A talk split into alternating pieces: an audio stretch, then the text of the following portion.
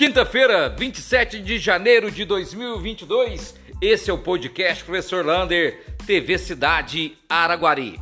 E, infelizmente, mais um óbito por Covid-19 em nossa cidade. Chegamos a 483 óbitos no total. Estamos com 7 pessoas nas UTIs, 34 enfermarias e acredite se quiser, 208 268 casos confirmados nas últimas 24 horas. 268. A coisa está tão grave na cidade de Araguari que hoje a secretária de saúde, Soraya Ribeiro de Moura, esteve fazendo uma live na UPA. A UPA está completamente lotada e estão tentando transferência de pacientes para vários e vários hospitais, tanto de Araguari quanto para outros municípios. O maior problema, síndrome gripal e Covid-19. Portanto, vacine. Amanhã, a boa notícia é que começa mais a vacinação para as crianças de 9 anos. 9 anos. Então, as crianças de 9 anos e com comorbidade e as sem comorbidades, elas podem, perdão, contrário, 9 anos sem comorbidade e qualquer criança com comorbidade pode ir na UBSF do Paraíso fazer a sua vacinação. No Gutierrez, primeira segunda dose de Coronavac, AstraZeneca e dose de reforço da Janssen.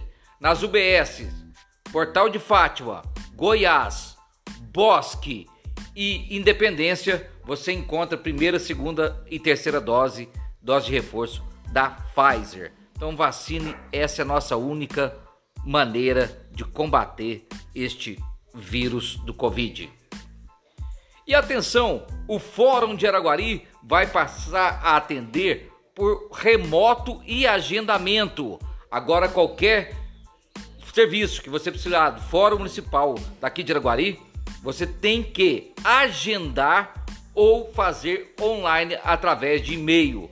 Qualquer dúvida, ligue na OAB e fale com o advogado para prestar maiores esclarecimentos. Portanto, é importante você lembrar: o fórum vai trabalhar de forma remota.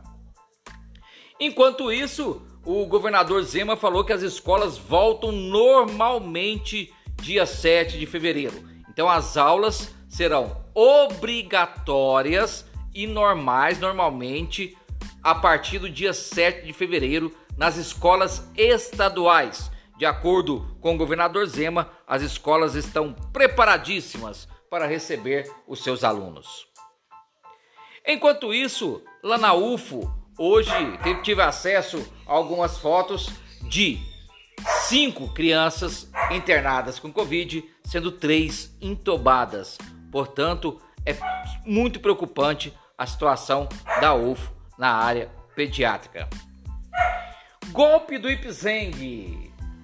O Ipzeng agora está mandando mensagens através de WhatsApp.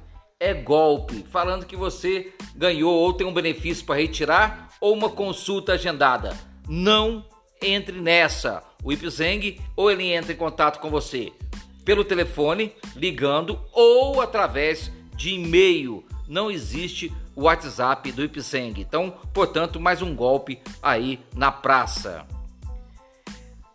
Outra boa notícia é que amanhã, 9 horas da manhã, a prefeitura vai apresentar a todos qual é o potencial turístico de nossa cidade. Um levantamento feito pelo Sebrae, a pedido também do deputado federal Zé Vitor, amanhã às 9 horas da manhã, lá na Aracope, no auditório da Aracope, a prefeitura vai mostrar à cidade quais são os seus potenciais turísticos. Isso é bom para o empresário, para investir e toda a população para saber onde pode ter pontos turísticos em nossa cidade.